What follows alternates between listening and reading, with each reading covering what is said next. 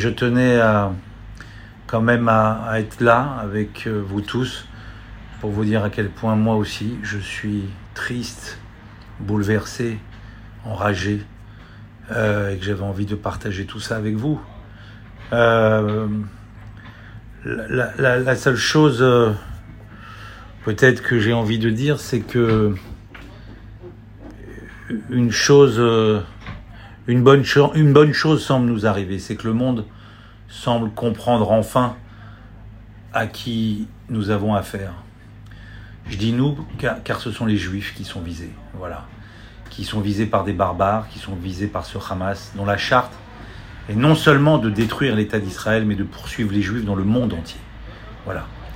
Alors nous sommes loin hein, de pouvoir discuter avec ce représentant du peuple palestinien une possibilité de deux États.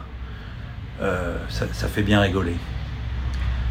Alors du coup, je pose la question avec qui on peut discuter. Hein euh, Abbas a fait la preuve mille fois de son antisémitisme, le Hamas, j'en parle, parle pas. Alors avec qui? Avec qui il faut la discuter, cette paix? Hein?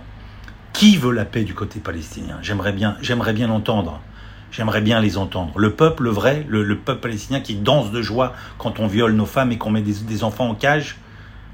Écoutez, je veux bien être optimiste.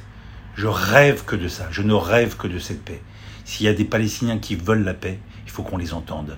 Il faut qu'ils se fassent entendre, quel que soit le prix qu'ils ont à payer, parce que je sais que c'est difficile pour eux de vivre sous le commandement du Hamas, sous le commandement de ces islamistes radicaux, mais s'il y a encore des Palestiniens qui veulent faire la paix avec Israël, alors il faut qu'ils se manifestent. Voilà. Parce que de toute façon, c'est encore eux qui vont payer le prix de la riposte israélienne.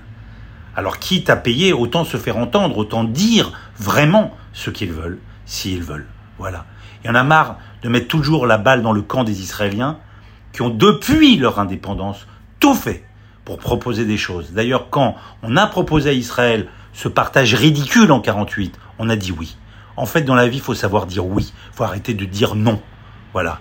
Donc, on commence petit et puis après, on grandit. Voilà. Donc, si il y a des gens qui veulent faire la paix, je ne demande que ça, de les entendre et de retrouver l'espoir dans, cette paix qu'on attend tous. Voilà, bah pardonnez-moi, je m'emporte. Euh, je vous embrasse et à bientôt.